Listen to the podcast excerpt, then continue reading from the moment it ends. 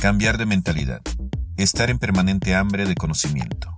Cambiar de amigos. Obsesionarse con un sueño que lo alejara de la pobreza. Son algunos de los secretos que han llevado al éxito a Isaac Cervantes. Este autodenominado soñador se dice narrador de vida y capitalista solidario. En las últimas tres décadas ha luchado por salir a flote en esta voraz economía desde diferentes rubros. En estos momentos está enfocado en su familia, la consolidación de su empresa de fabricación, venta y mantenimiento de maquinaria para la industria del calzado y la creación de lazos profesionales desde su trinchera. En este episodio, Isaac nos va a compartir su experiencia de vida como emprendedor y nos ayudará a entender cuáles son los riesgos y recompensas del autoempleo. Y, contrario a lo que muchos dirán, para él no todo mundo tiene madera para llevar a cabo un emprendimiento. Escuchemos lo que tiene que decir. Yo soy Diego Murcia, de bitextuales.com donde resolvemos tus necesidades de contenido y traducción de documentos. Para más información, visita bitextuales.com. Eso es B de barco y de iglesia, textuales de texto. Estás escuchando Secreto a Voces. Antes de comenzar, por favor, suscríbete a mi podcast para que no te perdas ninguno de los contenidos que te ofrezco. Isaac, gracias por atender a mi llamado. Lo primero que quiero preguntarte es cuáles son los riesgos y las recompensas del autoempleo. Ok, muchas gracias Diego por la invitación y bueno, voy a tratar de ser este puntual, pero también crear un poquito de conciencia de lo que son las dos partes. Yo creo que la principal este, ventaja, digamos, de, de ser empleado, pues es que sabes que tienes un sueldo seguro, ¿no? Sabes que tienes, cada semana este, cumples un horario y obviamente a la semana recibes un pago a la quincena. Y el ser emprendedor, pues obviamente no tienes eso, o sea, muchas veces es incertidumbre. Pero yo siempre he comparado la carrera de, de un, de un empleado contra un empresario, un emprendedor, como, como el arranque entre un auto y, una, y, y, un, y un avión en el arranque siempre va a ganar el auto. Obviamente yo voy a ganar eh, a la semana, voy a ganar rápido dinero a los 15 días y tengo la seguridad de que voy a recibir aguinaldos, prestaciones, etcétera, etcétera, etcétera. En el, eh, al, ser em, empresario, pues obviamente yo no tengo esas ventajas, digámoslo así, y hay mucha incertidumbre. Y eh, digamos que al principio, pues no puede ser, no puede ser, este, casi no se ven las ventajas, o sea, porque Básicamente caminas entre la incertidumbre, caminas entre la duda y lo único que te agarras es el sueño. Pero una vez que tú te aferras a, tu negocio, a, tu sueño en realidad, no quiero hablar como negocio, hoy quiero hablar más bien como el sueño. Cuando tú te aferras a lo que tú quieres y, y, logras que emprender esa idea y pones, pones en marcha tu negocio, obviamente has vencido un montón de miedos. En el camino te has convertido en otra persona y los resultados que obtienes al ser empresario, pues obviamente no se comparan, porque la mentalidad entre un empleado y un empresario son totalmente diferentes. El empleado le apuesta a la seguridad, el empresario le apuesta a, los, a los ingresos residuales, a los ingresos este, a largo plazo y obviamente a ingresos ilimitados. Yo como empresario, yo solamente me puedo poner el techo, ¿no? Pero como empleado alguien más me lo pone. Como empleado yo dicto, la, como, como, perdón, como empleado yo sigo las reglas y como empresario yo dicto qué reglas seguir. Obviamente sigo las reglas del mercado, pero yo puedo ajustar mi negocio para poderme adaptar a la economía como se viene. Hay mucha diferencia, sobre todo en la mentalidad. Dice Robert Kiyosaki, o sea, si tú estás, él maneja los cuatro cuadrantes, cuatro cuadrantes de, de, cuadrante Kiyosaki, como muchos lo conocen. Del lado izquierdo tienes un empleo y un autoempleo y del del lado derecho ya te conviertes en dueño de negocio o inversionista. Y Robert Kiyosaki dice que del lado izquierdo, pasar del lado izquierdo al lado derecho es a través de una, digamos, transformación mental, no es trabajando mucho. Es, es un cambio de, de mentalidad, es un cambio de paradigmas. Entonces, para mí una de las grandes ventajas de ser empresario es que piensas totalmente diferente, educas a tus hijos de una manera diferente. Y también, este, obviamente, vas creando activos que aseguran a tu familia que van a tener algo a futuro de dónde, de dónde asirse, de darle seguridad a través de, unos ingresos y de una empresa. Y en cambio, pues uno, por ejemplo, como empleado, pues tú no puedes emplear, no puedes heredar tu empleo. Bueno, salvo que trabajes en, en ferrocarriles o en Pemex o ese tipo de dependencias que ahorita pues difícilmente lo veo. Pero tú como empresario puedes heredar tu, les puedes heredar un patrimonio a tus hijos. Más aparte, pues les, les heredas un estilo de vida y sobre todo una mentalidad diferente. Muy bien. ¿Cuáles son los rasgos y características más comunes de los soñadores como tú? Mira, este, yo he notado varias características. Y, una, y para mí la, la, más importante de un emprendedor es que es un soñador. Pero es un soñador hacedor. La mayoría de la gente sueña, pero cuando tú no, no tienes un sueño, sin un plan de acción, sin metas, sin fecha de, caducidad de tus sueños, entonces te vuelves un filósofo de la vida. Lo más importante es ser un soñador hacedor. Esa es la principal. La otra, una persona que, es empresaria, obviamente tiene una mentalidad, una actitud positiva. Y no me, no me refiero este, tener una actitud de que, ay, qué bonitas están las cosas. O sea, ese tipo de actitud positiva muchas veces pues es, como ignorar los problemas, ¿no? Decía Zig Ziglar que hay una gran diferencia entre ser un, un soñador y un iluso. Una persona soñadora, obviamente, como lo dije ahorita, pues tiene tiene sus sueños con un plan de acción. Y un iluso simplemente está deseando las cosas todo el tiempo.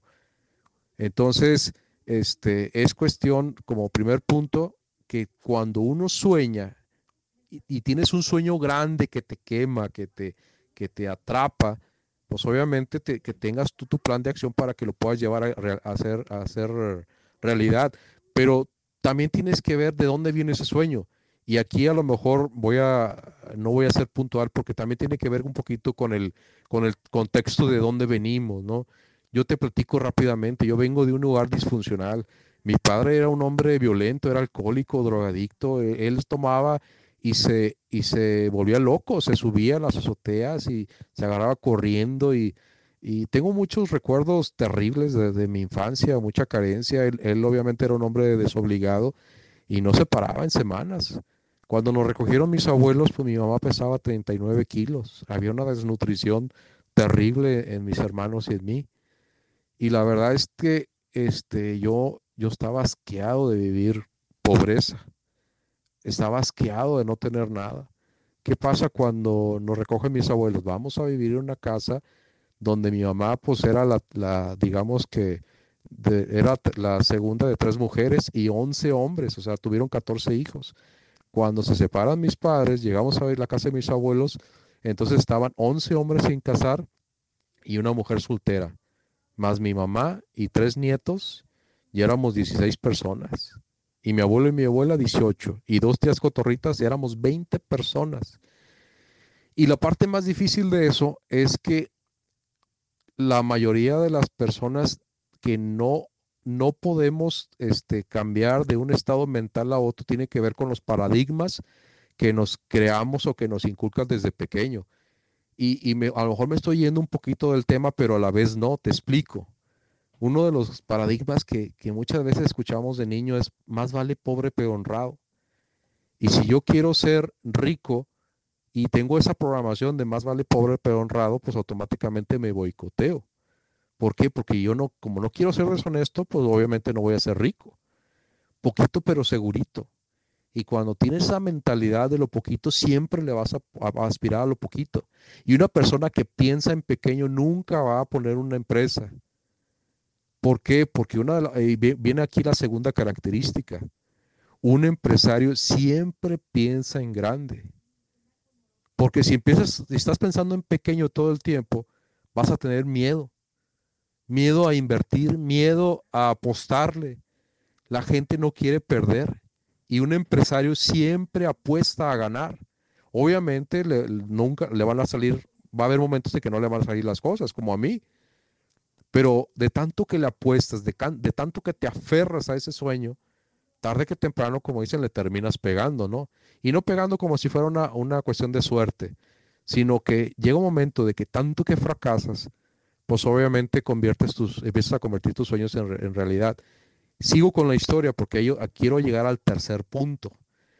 Cuando mis papás se separaron y llego con mis abuelos, pues obviamente crecimos desde muy pequeños, este, empezamos a trabajar. Yo desde los 10 años, a los 10 años empiezo a trabajar, a los 12 años este, estoy como trabajador de una empresa, donde, de un negocio donde arreglaban Bendix para los autos.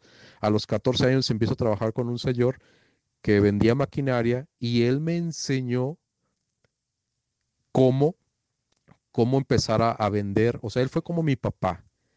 Y quiero tocar el tercer punto, es un mentor.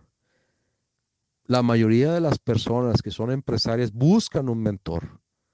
Y el mentor es importante porque dice una frase muy vulgar, pues oye, media feyona, pero dice, el puerco no sabe que apestas. ¿Cómo sabes que estás mal? ¿Quién te corrige? ¿Quién te guía? ¿Quién te dice, oye Isaac, hazle por acá, hazle por acá, por allá? No, no, no le des por ahí porque vas a fracasar. Entonces, cuando tú no tienes un mentor, todos estamos apostando y a prueba y error. Y cuando apostamos a prueba y error, pues obviamente este, nos duele tanto que tenemos, empezamos a tener miedo. La mayoría de la gente que fracasa en los negocios es porque se llena de miedo y lo hemos visto muchas veces, ¿no? Hay un dibujito donde se ve un muchacho que está escarbando una cueva y está a punto de acercarse a, los diamantes, ¿no? ¿Qué pasa? Renuncia. Y hay otro, otro, otro, otra imagen donde se ve otro muchacho con diferente actitud, con la persistencia, donde ya se va a acercar a los diamantes. ¿eh? ¿Y qué pasa? Pues abre la cueva y se encuentra el tesoro. ¿Qué tiene que ver aquí? Tiene que ver con persistencia. Entonces, voy a mi historia otra vez, porque ahí es donde yo empecé a desarrollar, a desarrollar esa mentalidad de empresario. Me hago mecánico a los 15, me hago vendedor a los 17, gerente este, a los 22, distribuidor independiente a los 24, me hice fabricante a los 27 y a los 33 años quebré. Y se me vino un montón de cosas encima, me dio parálisis facial, me dio dengue, me troné un tobillo, tenía 14 tarjetas de crédito. Entonces, aquí viene otro punto que quiero tocar. Cuando tú no tienes información correcta, entras en círculos viciosos todo el tiempo. Te equivocas, obviamente te vuelves a equivocar, vuelves a intentar, vuelve, otra vez te vuelves a equivocar. Y si no está el mentor y no tienes nueva información, ¿cómo corriges el rumbo? Entonces yo en ese camino empecé, empecé a, poner muchos negocios sin éxito. ¿Qué es lo que me mantuvo? ¿Qué es lo que me mantuvo continuando y poniendo negocios? Viene el otro punto que quiero tomar. Es otra característica de un ganador, de un emprendedor, es la resiliencia. La capacidad de levantarte de los fracasos una y otra vez. Es como una terquedad para ser exitoso. No sé, no sé si lo puedo explicar de esa manera. Es como dice, sabes que yo, yo no quiero, o sea, no quiero ser, no quiero vivir otra vez la pobreza. Estoy asqueado de vivir la jodidez, la mendiguez, tantas carencias. O sea, y, entonces cuando tú, tú sabes que tarde que temprano vas a salir de la pobreza, tú te inspiras y agarras una fuerza interna y dices, yo no me puedo parar por esto. ¿Por qué? Porque ya no quiero regresar allá. Ya no quiero regresar a toda esa miseria, ya no quiero regresar a todas esas limitaciones y sobre todo limitaciones mentales. La, la manera de pensar es la que nos atrapa a vivir como pobres. Porque mucha gente sabe ganar dinero y un empleado sabe ganar dinero. Y es más, puede ganar dinero más que un empresario. Pero la cuestión es que como no tiene una educación financiera, no sabe qué hacer con el dinero. Y es otro punto que quiero, quiero este, ahorita marcar. Otra característica de un empresario es que siempre se educa. Siempre se educa. La mayoría de la gente cree que es producto terminado cuando termine la carrera. Y no vuelve a tomar un libro, no vuelve, no vuelve a tomar este, un curso. No yo acabo de asistir a una conferencia este fin de semana. Obviamente, ¿y quién no pagó esa conferencia? Yo. ¿Y cuál es la mentalidad del empleado? Quiere que todos les paguen. Y un empresario siempre se autoeduca. Dice una frase, si no estás aprendiendo, estás muriendo. Entonces yo decidí que toda la vida iba a aprender. ¿Por qué? Porque si no iba a morir, iba a morir mentalmente. Es como si de repente uno está mal en un aspecto, ¿quién te corrige? Eh, ahorita vuelvo a tocar otro punto dentro de la historia. Seguimos con el proceso y, fueron tantos los fracasos, fueron tantas las derrotas, que en, algún momento dado también mi matrimonio se puso en, jaque. Me pidieron el divorcio. Y yo decía, pero yo la amo, yo amo a mi esposa. ¿cómo, le, cómo, ¿Cómo salvar un matrimonio si no sabes cómo? ¿Cómo decirle a la persona que tú amas si no sabes cómo, si no te lo enseñaron, si no te educaron? Por eso es importante autoeducarse. Y entró, llegó a mis manos un libro que se llama Los cinco lenguajes del amor. Llegó a mis manos un libro que se llama la, este, Enriquece su personalidad de Flores Litauer.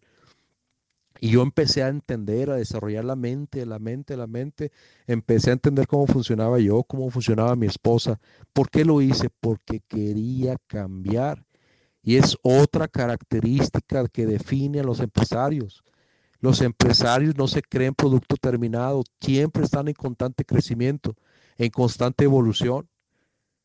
Entonces, si una persona no está cambiando, no está evolucionando, pues obviamente no se está adaptando a estos tiempos. Y quiero terminar con esta, esta parte. Esta es otra característica que para mí es la más importante de, sobre todo lo que es un empresario, un emprendedor un emprendedor o un empresario empieza a entender la economía. La mayoría de la gente está ciega en esos aspectos. La mayoría de la gente como yo no sabía cómo manejar una tarjeta de crédito, cómo bajar recursos del gobierno, cómo bajar dinero de apalancarte con otras empresas para generar activos. Mucha gente no sabe que incluso se puede crear dinero sin dinero. ¿Cómo? Pues apalancándote con el esfuerzo de otros. Tú no tienes que poner el capital.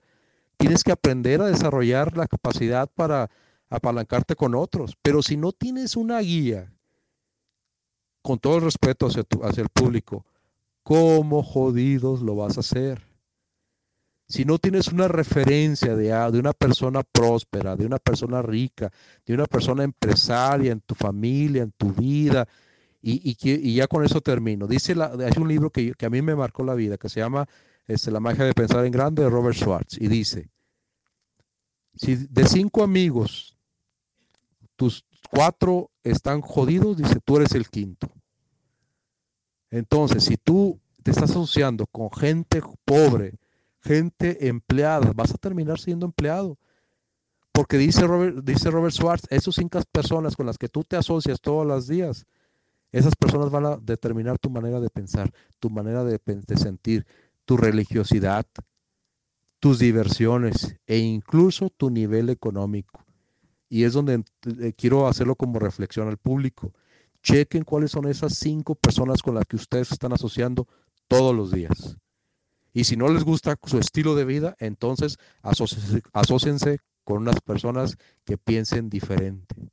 Porque si no, vamos a terminar igual.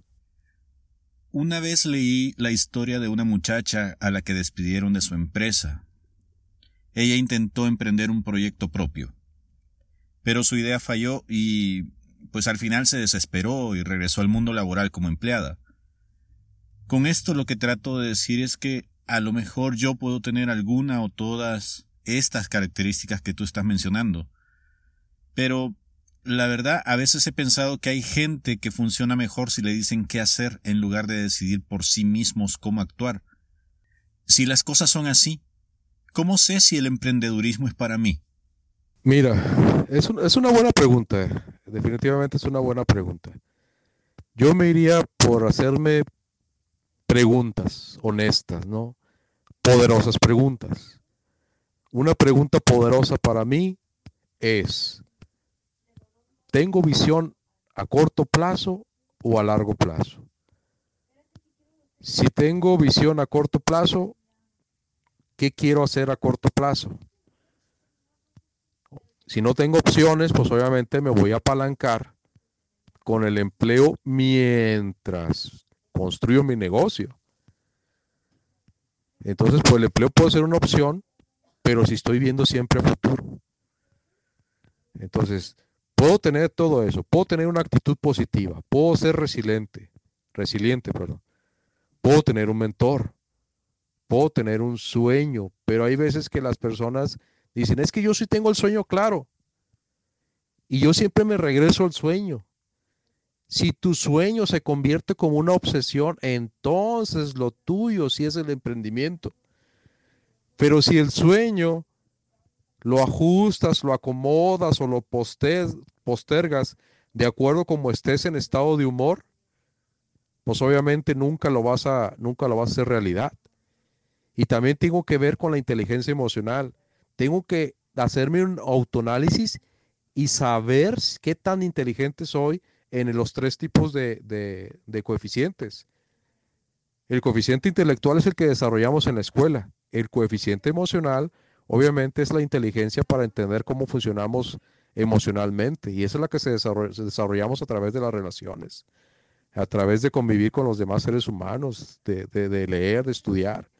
Pero está el otro coeficiente que es el de adversidad. ¿Cuántas veces toco, toco fondo y cuántas veces me levanto? Si yo no he desarrollado un alto coeficiente de adversidad, en algún momento dado, en la primera derrota me voy y me, me, venzo, me venzo a mí mismo y renuncio.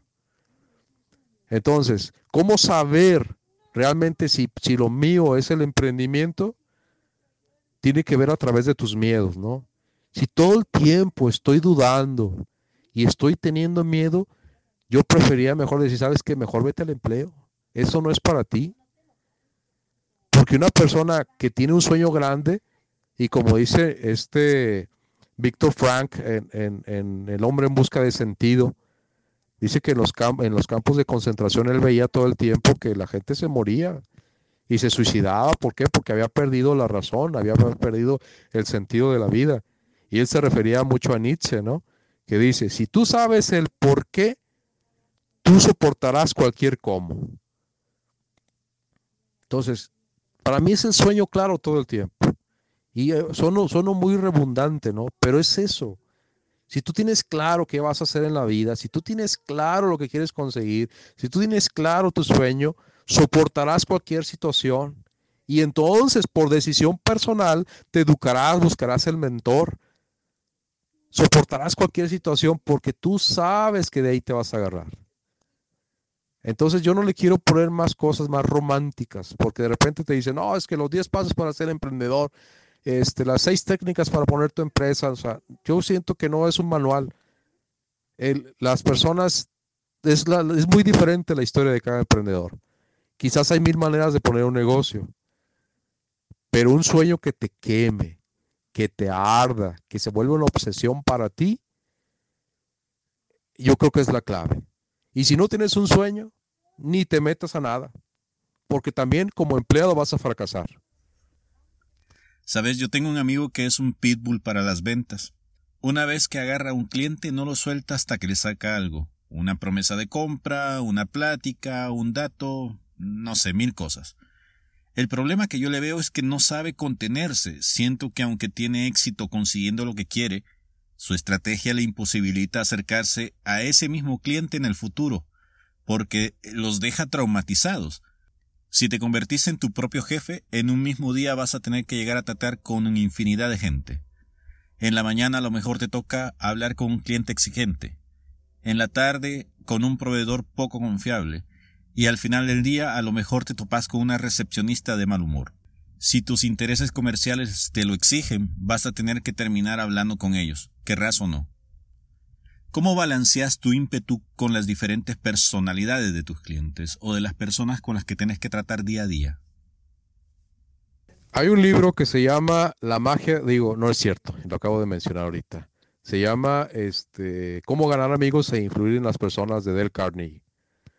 Ese libro a mí me ayudó muchísimo. Yo soy muy colérico, soy muy atrabancado, soy muy arrebatado, de repente suelo ser majadero de repente eh, era medio déspota, desesperado, entrón, valiente, este, criticón, o sea, con poco tacto, poco sensible.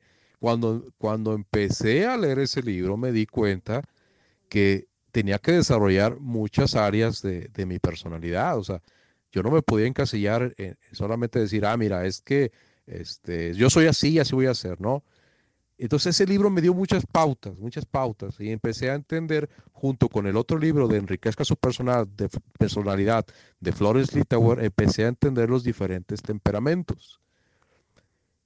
Eso que hace este camarada, que es muy bueno para las ventas, en teoría, pues solamente las ventas las hace una vez, pero cuando tú ganas amigos, es más fácil volverle a vender a un amigo que estar haciendo todo el tiempo ventas con diferentes clientes.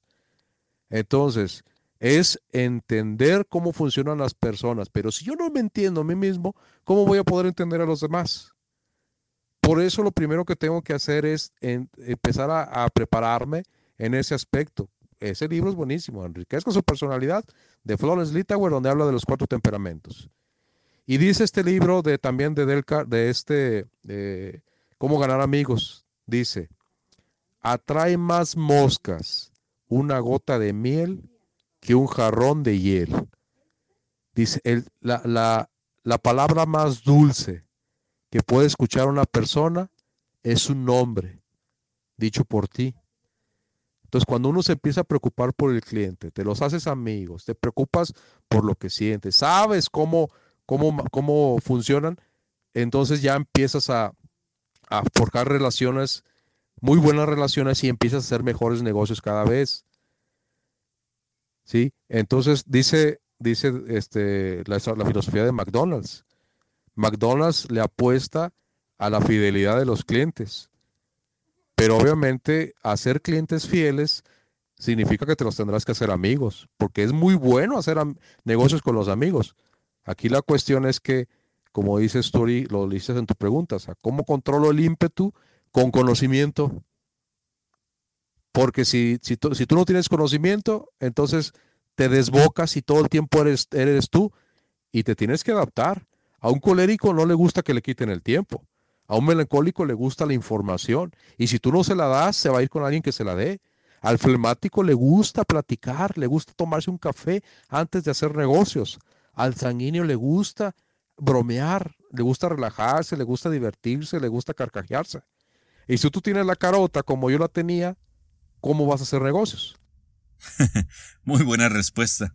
Ahora, ¿por qué las pequeñas empresas fallan? ¿Es por falta de dinero? No, dinero hay mucho.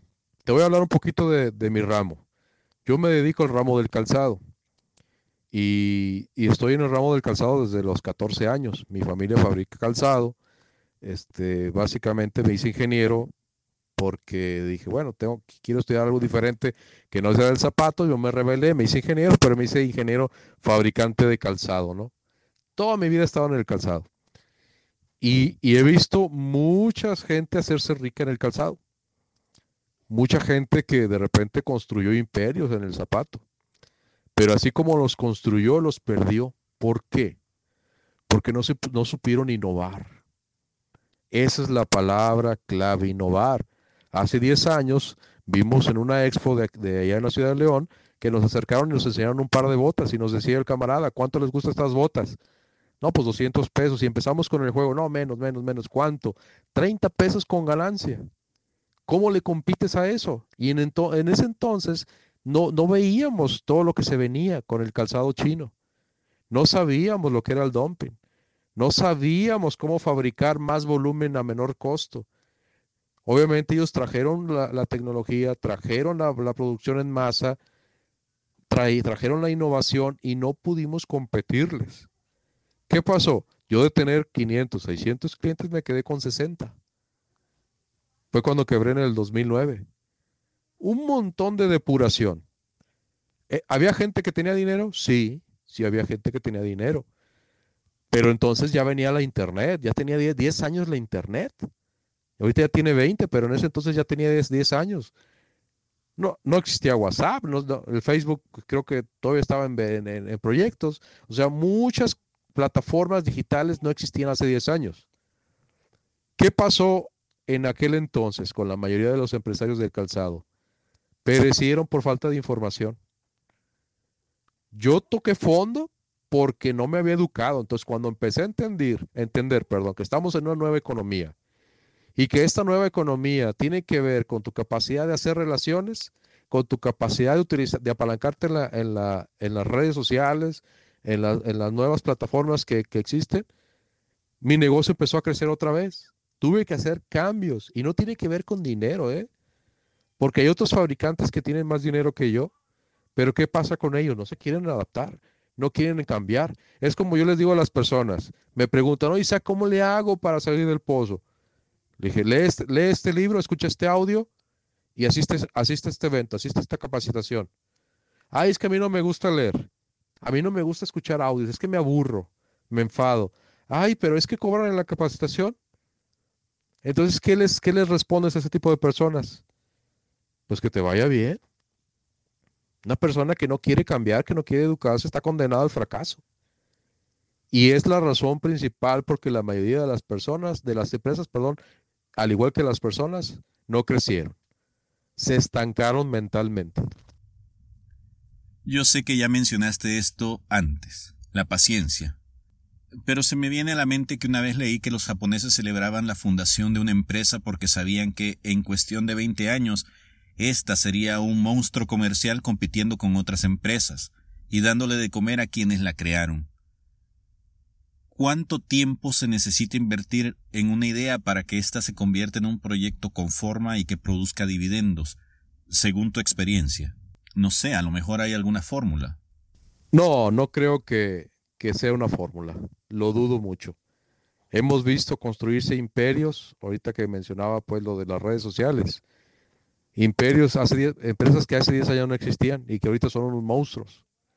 Amazon, Facebook, obviamente este, Airbnb, Uber, son empresas que, tienen muy poco tiempo y se, y, y se apoderaron del mercado. Entonces yo creo que tiene que ver con el saber, saber medir a la empresa, saber medir mis progresos. Y hay gente que lo ha hecho en 20, lo ha hecho en 30, hay gente que lo ha hecho en 5, hay gente que lo ha hecho en 10. Yo creo que el tiempo no, no, no, no, ahorita no, ya no es factor. Pero si me explica, si, me preguntas, digamos, al menos el tiempo mínimo, yo le apostaría 5 años, ¿no? Porque dice Robert Kiyosaki, al año muchas empresas apenas están empezando a, a, dar sus primeros pasos, pero a los tres años quizás ya desaparecieron. Entonces, si yo he soportado tres y ya voy por el quinto año, pues ya quizás ya voy de gana, ¿no? ¿Qué tengo que hacer? Pues a lo mejor adaptarme, innovar para poder soportar esos 10, 15, 20 años para empezar a sacar, obviamente, los, los beneficios de la empresa. Entonces, pues hay que, los, los tiempos cambiaron y la manera de pensar cambió. La pregunta es, ¿estoy cambiando yo? ¿Qué porcentaje de tu éxito en un emprendimiento le adjudicarías al trabajo duro y constante y qué tanto a la suerte y estar en el momento y lugar adecuados? Una vez escuché, la suerte es la excusa que ponen los perdedores para justificar el trabajo y el empeño que ponen los ganadores. No, no es suerte. Suerte, quizás sí existe la suerte, ¿no? a lo mejor encontrarme a un socio en la calle y, que te tuviera muchos años que no lo veía y que me ofrezca una oportunidad, pues sí, yo creo que sí, sí existe la suerte. No ha sido mi caso. No.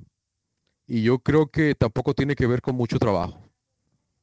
Porque hay gente que trabaja más duro que yo, pero que no ha tenido los resultados que yo he obtenido en estos últimos 5 o 10 años. Es un trabajo mental es un trabajo mental, es aprender a pensar diferente para obtener resultados diferentes.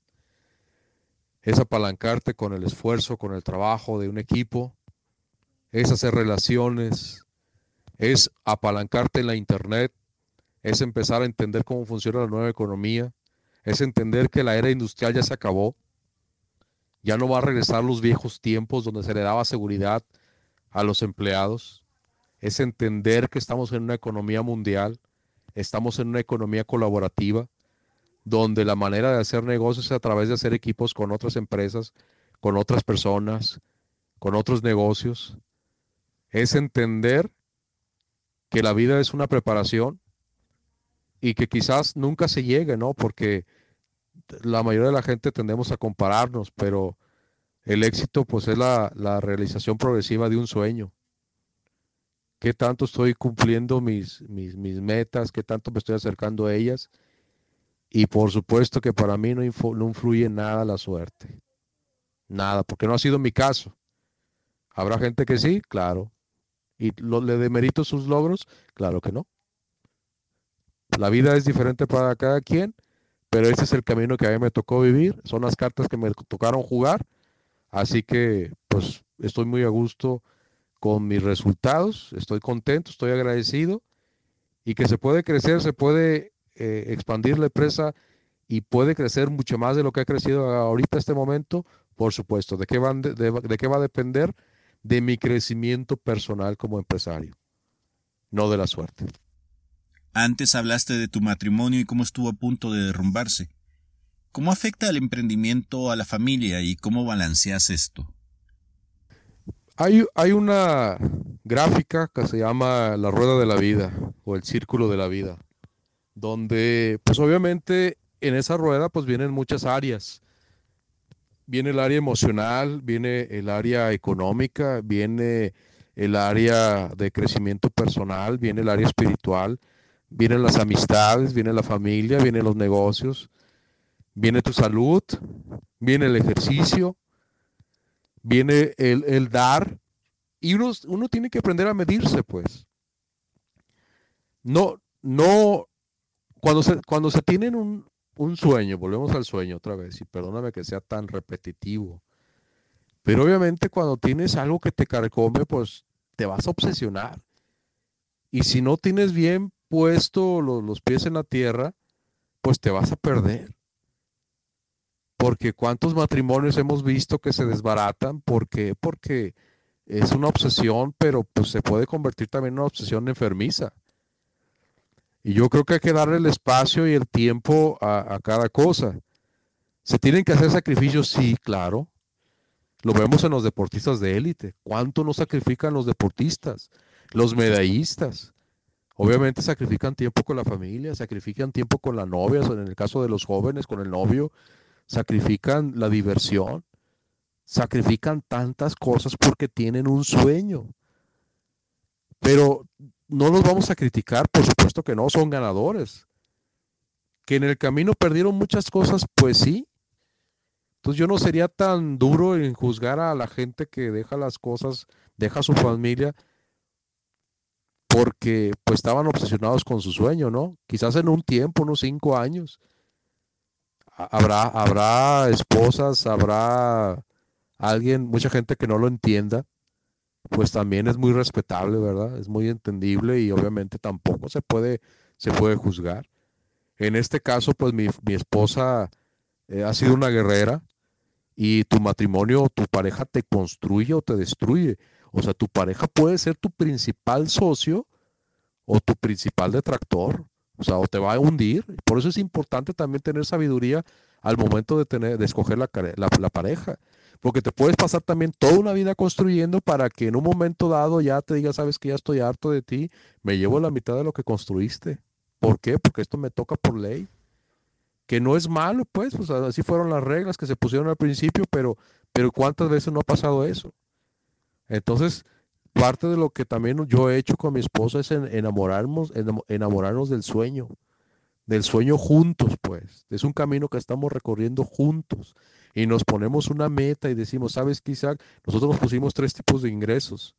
Ingresos por el negocio de, maquinaria, ingreso también por negocio de bienes raíces, ingresos también acá por networking. Entonces estamos generando varios tipos de ingresos. ¿Para qué? Para que en el momento de que yo ya no pueda trabajar, podamos ahí hacer algo, una vida en común, pero de que se pierden muchos matrimonios por causa de una empresa, de un emprendimiento, claro que se da. ¿De qué va a depender? Volvemos al mismo tema, de que los dos también crezcan. Si mi esposa me ve leyendo, se pone a leer y vamos a eventos juntos, de liderazgo juntos, la hago partícipe y ahorita de, de mi preparación. ¿Por qué? Porque estamos juntos en la misma visión, en el mismo sueño. Si en algún momento dado, ella, que es mi musa, ella que es mi, mi lo más grande que, Dios me ha dado junto con mis hijos, y si yo no estoy inspirado para hacer las cosas por ella, pues obviamente pierde sentido todo lo que haga, ¿no? Yo también, ¿por qué quise salir de la pobreza? Pues para darle todo a mi mamá, a mi mamá, a mis hijos, a mi esposa, por eso lo hago. Y si no los tengo a mi lado, pues ¿para qué jodidos hago las cosas? ¿Para qué quiero el dinero? Para mí. Habrá gente que diga, pues lo quiero para mí, pues, excelente. Pero yo lo quiero para compartirlo con, con mis seres queridos. Porque el dinero puede sacar lo mejor o lo peor de ti. En este caso, es preferible tener dinero para poder construir y poder ayudar a mucha gente.